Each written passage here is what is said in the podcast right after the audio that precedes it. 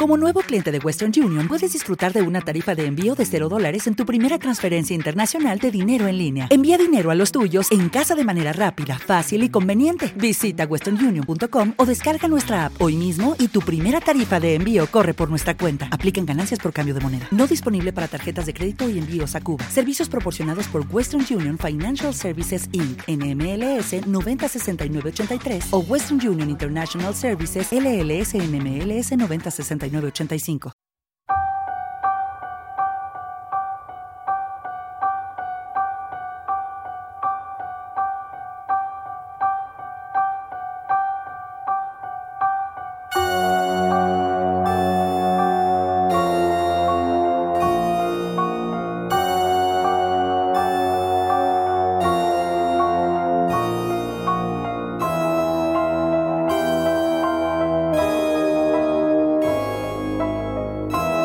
Bienvenidos todo el mundo a este especial del dado único de Final Girl. Yo soy Torque y como ya sabréis, esta es la segunda parte del especial que ya hice, donde explicaba un poco cómo funcionaba este juego, qué tenéis que tener en cuenta, qué era lo mejor que podíais comprar y todas esas cosillas para meteros en la pomada. En este capítulo os voy a hablar ya de lo importante, ¿no? Que son los killers y los escenarios. Porque sí, tú puedes jugar un killer en su propio escenario. Digamos que cada una de las expansiones te viene con una caja que incluye un asesino y un escenario. Pero cada asesino lo puedes realmente luego jugar en el escenario que tú quieras, creando así unos combos bastante guapos. De hecho, luego al final os diré mi top de esta primera temporada, que es de la que vamos a hablar hoy y nos ponemos al lío.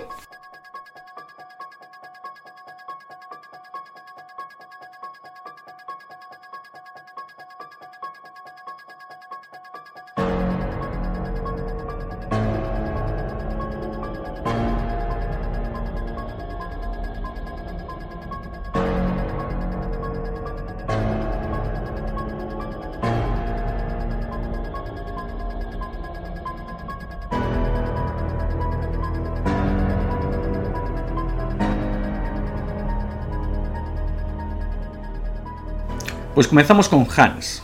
Hans es el prototipo de serial killer con máscara, un tipo tocho, fuerte y con una máscara chula que se dedica pues a cargarse a adolescentes en el campamento de verano. Vale. Y sus características principales son que es un tío lento, se mueve poco pero tiene una fuerza brutal. Cada vez que asoma la mano, te revienta varias víctimas o te da un galletón que no te lo ves venir. Eh, tiene además cartas que dan bastante miedo, o sea, hace que te vaya bajando el miedo, con lo cual tienes menos dados con los que poder luchar contra él. Y en alguna de ellas desaparece y aparece donde menos te lo esperas lo cual también es bastante típico de este tipo de asesinos como Jason de Viernes 13 o Mike Myers, de esos que mm, van despacito, parece que les saca ventaja, pero de repente aparecen ahí, delante, ¿no? Eso es bastante, bastante guay. Luego además tiene mucha vida. De hecho es el que más tiene de todos los del juego base. Tienes que ir a pegarle bastante, bastantes veces y bastante duro, porque si no lo vas a tener complicado. Algunos de sus especiales son bastante terribles. Eh, si llegas al punto de sacar la forma final, eh, estás muerto. O sea, es muy difícil que te le llegues a cargar, porque con su forma final eh, mueve y ataca dos veces, o mueve dos veces y ataca, con lo cual mm, siempre estás a tiro y te vas a llevar dos ataques de Hans, son muy difíciles de, de poder soportar. Y también tiene algunos poderes medios que también son bastante radicales. Uno de ellos te ataca otra vez cada vez que te ataca una, con lo cual si lo juntas con el otro, pues te estará atacando tres veces por turno. Olvídate, como te haya pillado, ya estás, estás muerto. Hay otro que, por ejemplo, mm, se cura cuando mata a víctimas, que también es una, una faena gorda. Mi estrategia para con Hans suele ser intentar salvar todas las víctimas que pueda, que no se vaya chetando, porque ya sabéis que cada vez que mata víctimas el tío va subiendo en fuerza y en movimiento. Entonces, en este caso, para mí lo más... Lo que he visto que funciona mejor es salvar todas las víctimas que puedas, pillarte un arma que, que encuentres por ahí y ir a macheta por él, intentando huir, si puede ser el mismo turno, pegarle y huir para que no te vaya cogiendo, y así, poquito a poco, le van mermando. Se... Más o menos podría decirse que este personaje es como el tutorial del juego, por ser el más sencillo mecánicamente. Sin embargo, eso no significa que sea simple ni que sea soso, para nada. A mí me parece divertidísimo, es uno de mis favoritos y es muy guay jugarle. De hecho, yo creo que es el killer con el que más contra el que más veces he jugado. Mola mucho, de verdad. Eh que no os parezca que solamente por, por, ser el primero o ser el tutorial va a ser algo sencillo, ni mucho menos, es bastante duro vencerle. Una vez que ya las pilla el truco, bueno, ya más o menos le matas siempre, pero mola mucho. La verdad es que es muy guay y sobre todo funciona muy bien en los demás escenarios. Es un personaje que te le lleves al escenario que te le lleves, mola, mola mucho. Os voy a decir también algunas películas que podéis ver según el killer, por si os ha gustado y queréis, pues yo que sé, tener ahí una, una noche de cine viendo películas de terror. En este caso están muy claras. Las referencias vienen directamente de Viernes 13. Mi recomendación es que las veáis de la 4 a la 6, que son las más chorras pero también las más divertidas. Halloween, por supuesto, eh, es muy Mike Myers, eh, Hans.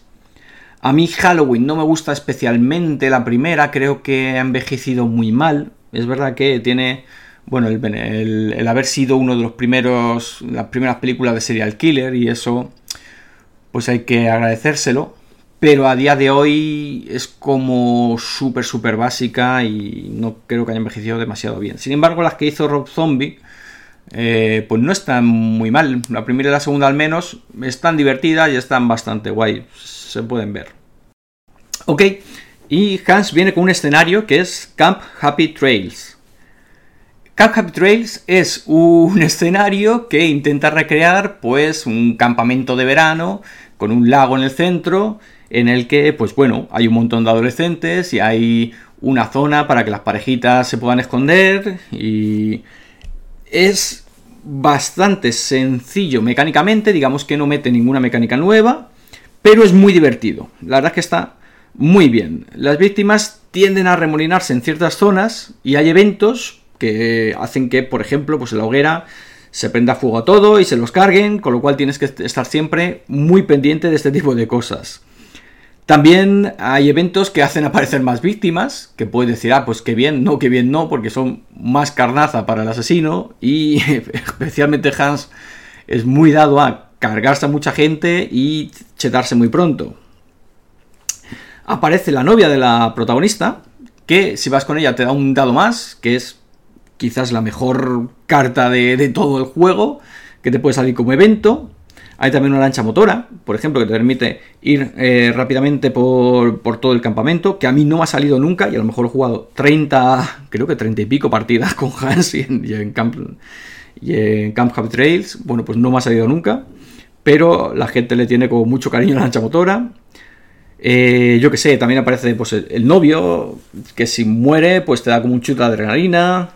El lago se pone turbio de repente y el que entra muere. Bueno, es un escenario sencillo, sin ninguna extrañeza así muy rara, pero que resulta muy, muy, muy, muy, muy guay de jugar.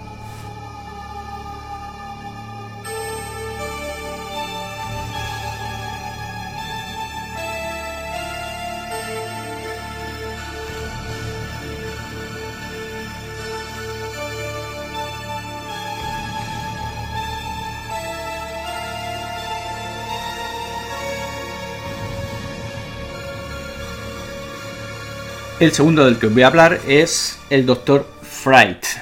El Dr. Fright, según la historia del juego, es un psicólogo que descubrió la manera de poder aparecerse en sueños o, de mm, poder influenciar a la gente en sueños.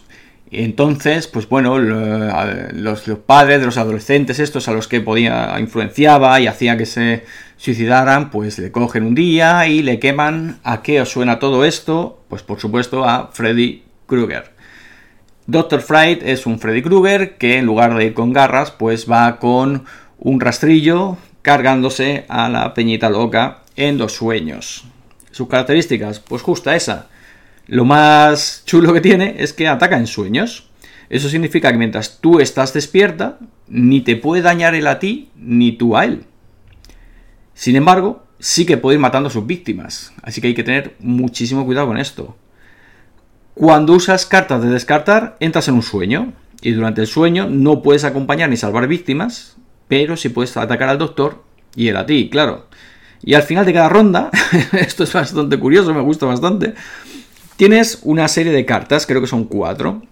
A ver si soy capaz de explicarlo sin liarlo demasiado. Eh, digamos que tú tienes las cartas tapadas, entonces eh, deslizas o bien en vertical o en horizontal la mitad de la carta hacia un lado y la carta está dividida en cuatro.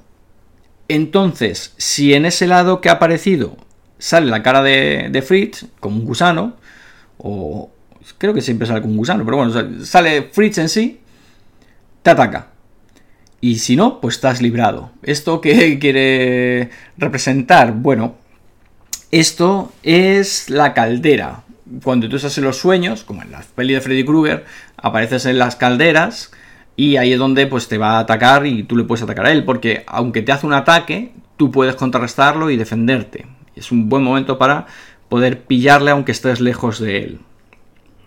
No es un personaje especialmente fuerte, ni tiene mucha vida, pero como tal, solo puede darle caza durante el sueño, pues tienes que calcular bien cuándo estás preparada para enfrentarte a él. Porque, claro, meterte en el sueño sin tener un arma interesante va a ser recibir golpes y golpes y golpes y, tú, no, tú no puedes salir cuando quiera del sueño. Tienes que pasar las cuatro fases esas de la caldera, que puedes hacer varias en un mismo turno, pero claro, cada vez que haces una fase, si te sale eh, Fright, pues te va a calzar una leche. Entonces, bueno, entrar en el sueño sin ir a por él es un error. Es para mí el mejor de los iniciales. Luego, de todas formas, ya os digo que voy a hacer el ranking. Pero a mí me parece muy guay. Primero, porque Freddy Krueger, pues evidentemente me encanta. Pero el jugar con Doctor Fright es muy divertido. Tiene muchos ataques que provocan miedo, incluso a coste de su propia vida. Como la peli de Freddy, ¿no? Donde se corta a sí mismo y se, se quita los dedos. Pues hay una carta que literalmente se quita los dedos para provocarte miedo. Eh, tiene varios poderes finales muy tochos, impresionantes, que están muy igual. Uno de ellos eh, se convierte en una forma inmensa, que digamos que abarca todo el escenario, entonces tú le puedes pegar desde cualquier punto, pero cada final de fase va a cargarse a dos víctimas, y si ya no hay víctimas, te va a hacer cuatro puntos de daño directo. Con lo cual estás, estás bien jodido si llegas a ese punto. No sé, es, para mí es uno de mis favoritos. Está muy divertido el personaje. Me parece muy original el cómo han llevado la mecánica esta de los sueños, que no era sencilla, y con muy poquitas reglas y alguna cosita así, te hacen un personaje realmente molón. Películas que os puedo recomendar si os gusta el Dr. Fred, pues evidentemente las pelis de Freddy Krueger. Las mejores, la 1 y la 3 para mí, y, y poco más. Freddy contra Jason es divertida eh, en su punto, pero bueno, aunque me he visto todas las de Freddy, la verdad es que el pobrecito, buenas, buenas, no tiene muchas. Y el escenario con el que viene eh, Doctor Fright es Maple Lane. Maple Lane es el típico suburbio americano, ¿vale? Imaginaos, pues un cruce y un montón de casitas donde pues la gente vive su vida de forma calmada hasta ahora. Peculiaridades que en cada casa hay una única carta de objeto, que tú no sabes cuál es, y tiene la peculiaridad de que tienes que convencer a la gente para poder entrar en las casas, usando unas cartas básicas nuevas que se pueden conseguir con tiempo como todo el resto de cartas, para que te puedan dejar entrar. Por ese motivo es complicado y salvando víctimas, pues tienes que ir usando recursos en entrar en las casas. Y eh, entrar en una casa es movimiento para luego tener que salir e irte a otra casa y buscar objeto. Y si te toca una chuminada de objeto, pues no puedes seguir buscando en el mismo sitio. Entonces, eh, vas, vas un poco trastabillando por todo el escenario. Es un escenario muy divertido, me gusta mucho. Hay eventos en los que hace que todo el mundo salga corriendo a la calle, eh, se quema alguna casa, tienes una bicicleta que puedes ir rápidamente de un sitio para otro también. Está francamente bien. Eh, vas viendo cómo el asesino se va metiendo en las casas y tú mientras vas por otro lado y funciona súper bien con otros asesinos distintos. Eh, muy bueno, la verdad es que es uno de los escenarios que más me gustan de esta primera temporada.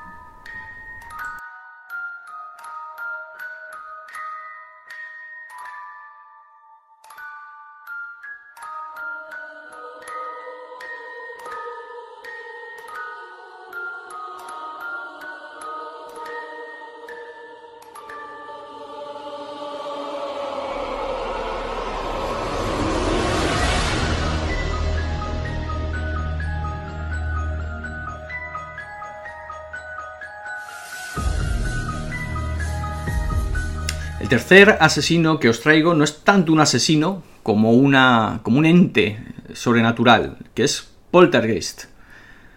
Poltergeist es una entidad que no está en el plano físico, no es tanto, porque claro, la, la figura que lo representa es como una mujer fantasma, pero luego los ataques en sí te dan a entender que no es tanto el bicho en sí, no es tanto una sadako, como que es todo el escenario intentando hacerte la puñeta.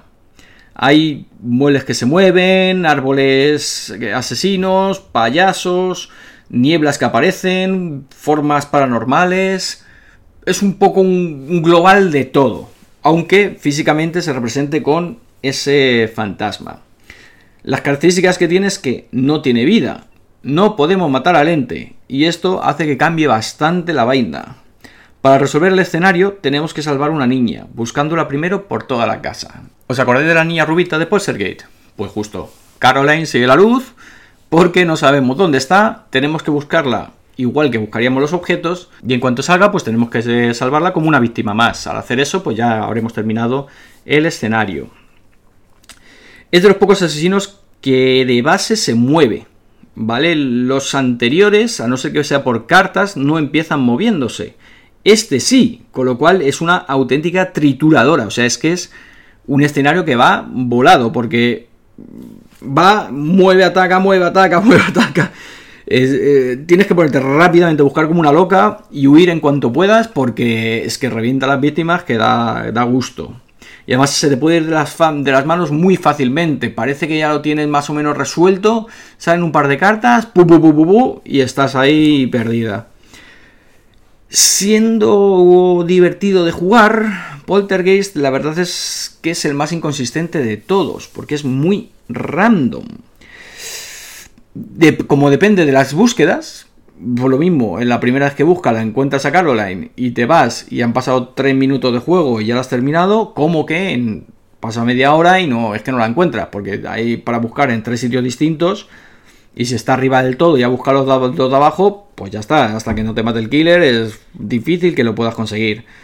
Entonces, bueno, no lo sé. La idea me gusta, pero la consecución te puede dar partidas muy malas o muy buenas. Mm, no es de mis favoritos, desde luego. Aunque yo qué sé, la, idea es, ya os digo, la idea es buena, es interesante, es distinta, pero luego, pues eso, eh, es que no depende tanto de ti, depende más del azar y de las cartas.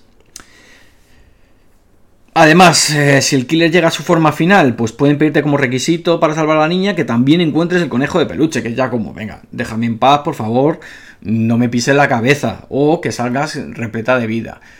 No lo sé. Eh, ya os digo, yo he tenido pues algunas partidas muy divertidas con Postergate y otras que de repente se ha resuelto enseguida, tanto porque te matan como porque mm, sales a los dos minutos.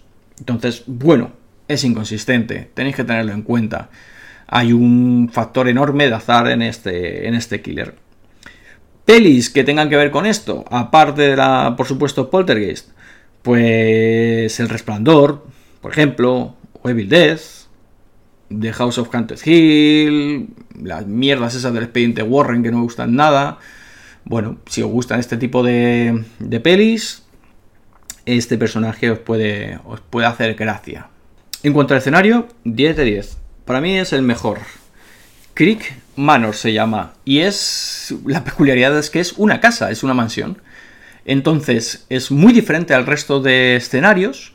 Porque en la parte de abajo es donde puedes salvar a las víctimas. Pero claro, tienes que ir eh, driblando por todas las habitaciones, buscando a la gente y bajándolas. Y de bajar y subir, hay un montón de tiempo te tiras para hacer eso. También puedes saltar por las ventanas, ¿vale? Eh, pero claro, luego hay que volver a subir. Y cuando vienen a por ti el killer, pues puedes ir zigzagueando por, por las habitaciones para que no te pille. La verdad es que está genial, genial, genial, genial este escenario. Funciona súper bien con otros personajes como Hans, incluso con Gepetto, que ya hablaremos luego de él. Funciona muy, muy, muy, muy, muy bien este, este escenario. Es de los que más me gustan. También luego en las cartas que te van saliendo, pues hay eh, de repente las víctimas se poseen y se tiran por la ventana y se matan. o te quedas a oscuras y tienes que ir andando mucho más despacio, lo cual es una auténtica faena.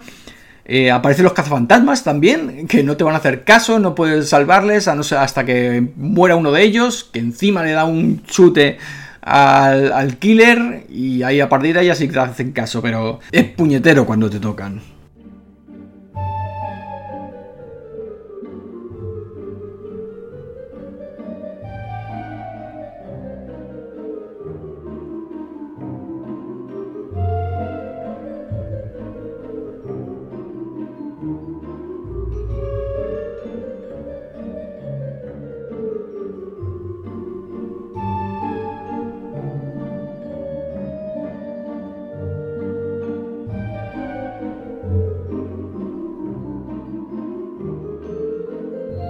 El cuarto killer es Gepetto, que así de base es uno de los que más visualmente me llama la atención, porque es, pues a saber, un freak de circo con sombrero de copa y titiritero que lleva a tres minions que son sus propias marionetas.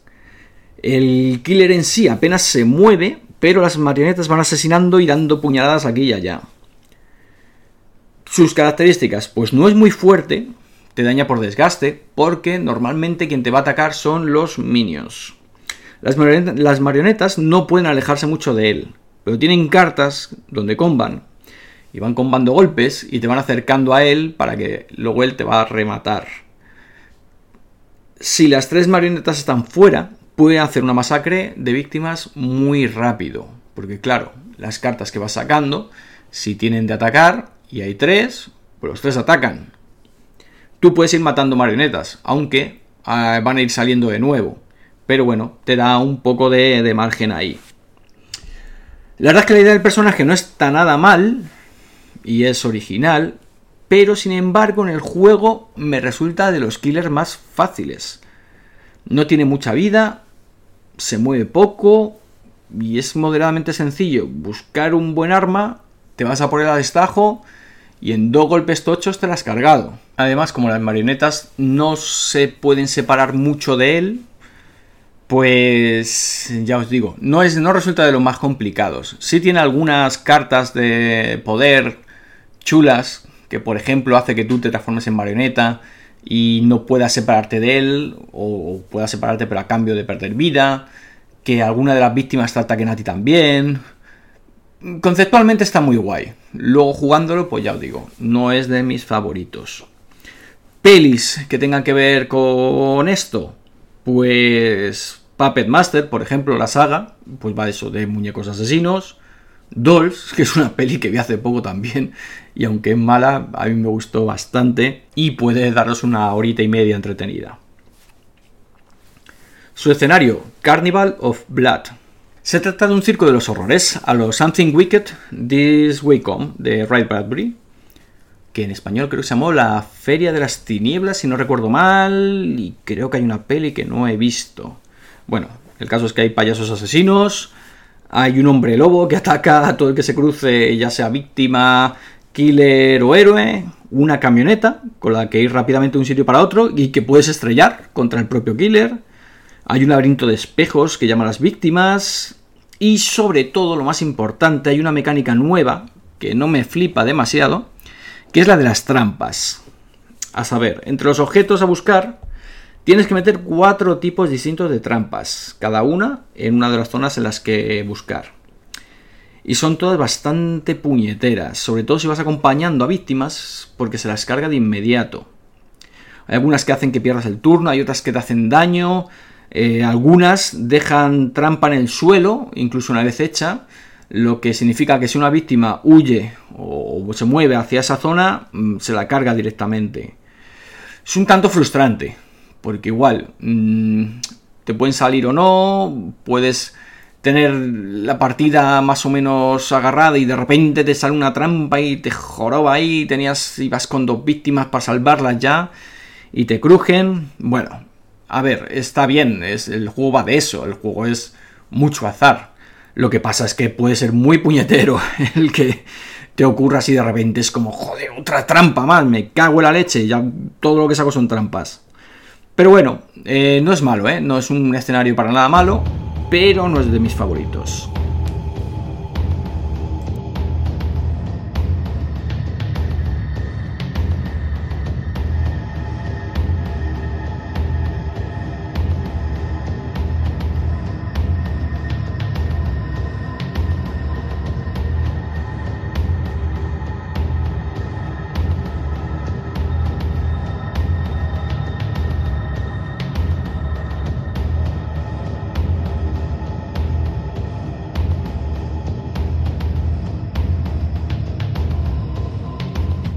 Y el último y quinto killer de esta primera temporada es Incan Jamba.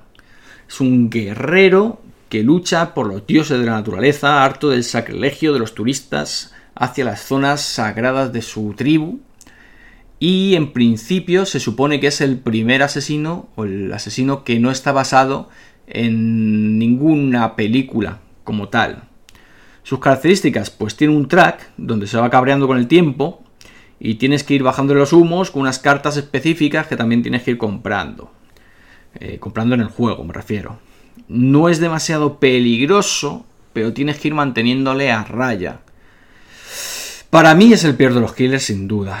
Eh, en mi opinión no merece la pena, sobre todo por el escenario que trae, que es un dolor, no me gusta nada. Este killer es como muy random, de, de repente cuadran dos cartas y está a tope, o no hace absolutamente nada no sé, el killer como tal, bueno, es soso, mm, tiene como demasiado, tienes como demasiado manejo con el tema de los tracks para arriba, para abajo, para lo que luego es, pero donde peor está la cosa es en el escenario que os contaré.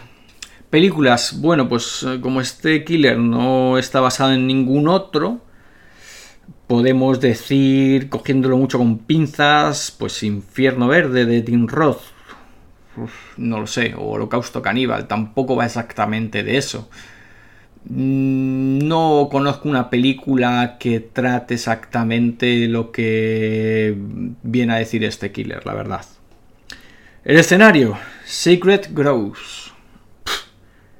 horrible, e-, es horroroso, lo repudio y no lo volvería a jugar más, la verdad. Eh, muy muy malo. Se basa en tener como unas zonas sagradas donde se arremolinan las víctimas, a más víctimas haya, más suben un track y de repente, por absoluto azar, sale una carta, se llena ese track a tope sin que tú hayas podido hacer absolutamente nada y te deja sin cartas o sin tiempo o literalmente haciendo nada de un turno para otro, pero nada, o sea, sube hasta arriba, te quita todas las cartas, ok, empieza turno, no puedo hacer nada, vale Siguiente turno del asesino. Vuelves a quedarte sin cartas, tío. Es, horroroso, muy random, eh, frustrante, malísimo, malísimo, malísimo. No me gusta nada, nada, nada, nada. Aunque la idea es buena conceptualmente, pues eso, el de haber unas ruinas de alguna tribu en la que hay se llena de turistas y están los turistas tocando las narices y tocando donde no deben y molestando y llevando todo ese pues ese turisteo, ¿no? A una zona que debería ser un paraíso natural. Y esa idea me gusta mucho. Luego lo que es el escenario del killer, para mí son los absolutamente prescindibles de entre todos los que hay hasta ahora. Si os lo queréis saltar, no pasa absolutamente nada.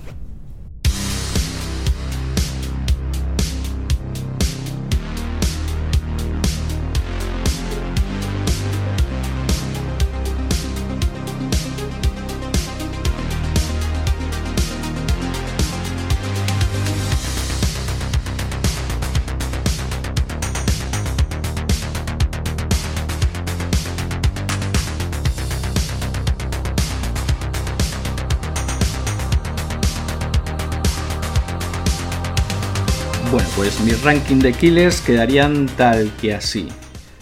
En último lugar, Inkanyamba, mm, sin ser malo del todo, es soso y no me gusta demasiado el subir los tracks y tal.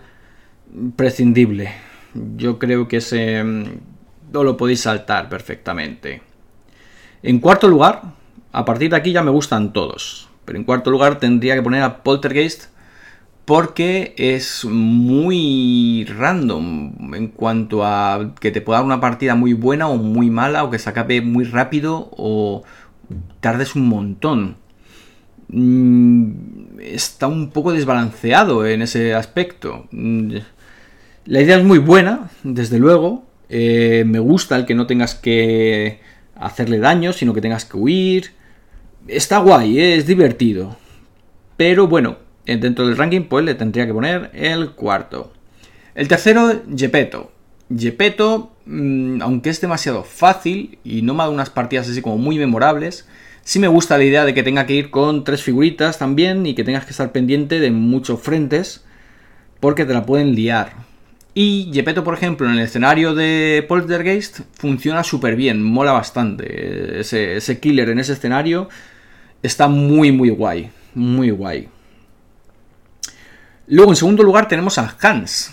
Hans, que pese a ser el tutorial, es que me gusta mucho. Es que es una fuerza de naturaleza que va poquito a poco, pero reventando. Es muy divertido jugar, ya os he dicho. No le subestiméis porque sea el tutorial, porque está realmente muy guapo.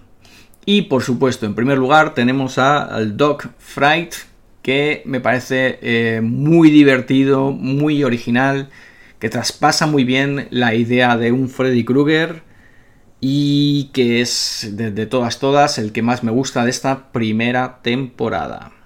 Y bueno, por último el ranking de escenarios. Y aquí voy a hacer un apunte porque no puedo dejar de recomendar que probéis a jugar killers en escenarios distintos. Primero, ya lo recomendé en el anterior capítulo, hay un librito que yo creo que es imprescindible, que es una especie de modo campaña, donde coges a cada killer y lo va llevando por todos los escenarios diferentes, que me parece magistral. O sea, es el auténtico modo al que jugar, porque bueno, el otro terminas el escenario y ya está, pero ahí como tienes además que ir pasándotelo, digamos, puedes echarle varias partidas hasta que logres pasarte ese escenario con ese killer y es una maravilla. Incluso te puedes inventar tus propias películas diferentes porque eh, Hans en el escenario de Maple Lane, el de Freddy, pues ahí ya tienes Halloween totalmente. O sea, es que sería eso. O incluso, eh, qué sé yo, eh, Poltergeist en el escenario de Hans. Pues ahí tienes ya una fuerza de naturaleza en mitad de un campamento. No sé, es, muy divertido y, y, no descuadra para nada. Yo al principio pensaba que eso era un poco un añadido cutre y para nada, para nada. ¿eh? Funciona muy bien y merece totalmente la pena. Dicho lo cual, Escenarios. El último y que no recomiendo en absoluto, Secret Groves. El de Inbayamba. Inkanyamba. Bueno, no me gusta nada. Está muy mal planteado. Eh, si miráis por la BGG, mm, le gustan a dos zumbaos y el resto dicen que es odioso. A mí me parece un, escenario malísimo. No lo quiero ver ni en pintura. El cuarto pondría Carnival of Blood, que me gusta bastante, el escenario de Gepetto en el circo, por temática mola todo, y por lo que va pasando también, tiene esa pega de las trampas que no me acaba de encantar. Pero bueno, ahí lo tenemos. Carnival of Blood. Tercer puesto, Camp Happy Trails. El escenario de Hans. Está francamente bien, sencillo, sin muchos artificios, pero muy guay. Jugarle, muy divertido, tiene sus cosillas. Bien, muy bien. El segundo escenario que más me gusta es Maple Lane, el del Dr. Fright. Maple Lane en el que tienes que ir entrando a las casas para buscar objetos y convenciendo a la gente para que te deje entrar.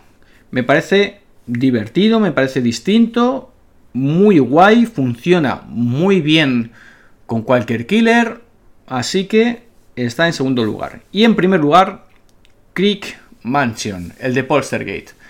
Este escenario me gusta especialmente. Es que es, funciona muy muy bien por, por la disposición de cómo está hecho el propio escenario, el que tengas que estar rebuscando entre las habitaciones, eh, eh, lo laberíntico de las habitaciones, que de repente crees que está enlaza con esta, pero no has mirado bien y no. Tienes que darte la vuelta. El poder saltar por las ventanas, el que hay incluso una escalera por la que puedes bajar si no se te rompe, que también se te puede romper. En el ático es muy puñetero, pero si tienes suerte te sale una carta que es un helicóptero y también puedes evacuar a la gente desde el helicóptero. Muy, muy, muy bueno. La verdad es que Creek eh, Mansion me parece muy guay. El mejor escenario de esta primera temporada, sin duda. Vamos a unas reflexiones finales. Si bien es verdad que esta primera temporada eh, hace un poco de aguas con respecto a la segunda, a mí en general los de la segunda me parecen más divertidos. En general hablo, ¿vale? Hay algunas, algunos que no me gustan tanto pero sí como que intentan hacer cosas nuevas en la segunda temporada, o mucho más nuevas. Aquí, claro, a ver, es el juego como fue concebido, entonces arriesga mucho menos, pero aún así me parece que merece mucho la pena. Yo le he echado setenta y pico partidas, de las cuales a la primera temporada habrán sido más de 60 o así, seguro. La segunda temporada lo he tocado bien poco, quiero ponerme con ello en serio y pasarme el segundo libro de escenarios también. Así que el siguiente episodio, esperad tranquilos porque no va a ser dentro de poco. Pero esta primera temporada la verdad es que está muy bien. Ya os digo, muy divertido, mm, para meterte en la historia está genial. Tiene eh, killers muy carismáticos, y no sé, a mí es que me ha enganchado un montón esta primera temporada. El juego me parece una maravilla. Además, lo bueno que tiene es eso, es que el, juego cambia completamente de un escenario y de un killer a otro. Y mezclando escenarios y killers, pues tienes otra cosa muy diferente. Entonces, bueno, yo lo que os diría, no puedo dejar de repetirlo, lo voy a decir en todos los, en todos los capítulos, es pillaos el libro de escenarios, que si no lo tenéis por ahí, creo que incluso está para descargar en algún lado. Bueno, ahora que ha salido el juego en español, mm, ha salido también con el libro de escenarios, así que podéis em, haceros fácilmente con él seguramente. Y jugaros varias partidas a cada killer con su escenario y luego pues os ponéis cuando ya se ve jugar os ponéis a pasaros el modo historia de cada uno de ellos, que además os hacen ahí, os hacen una especie de peliculita al principio, eh, de por qué está el, el killer en ese escenario, cómo se va resolviendo la batalla contra el killer, y pues todas estas típicas cosas de película de terror ochentera, noventera, que tanto nos gusta. Así que ya está. Espero que os haya gustado este pequeñito episodio de una media horita sobre Final Girl y nos vemos en el próximo El Dado Único.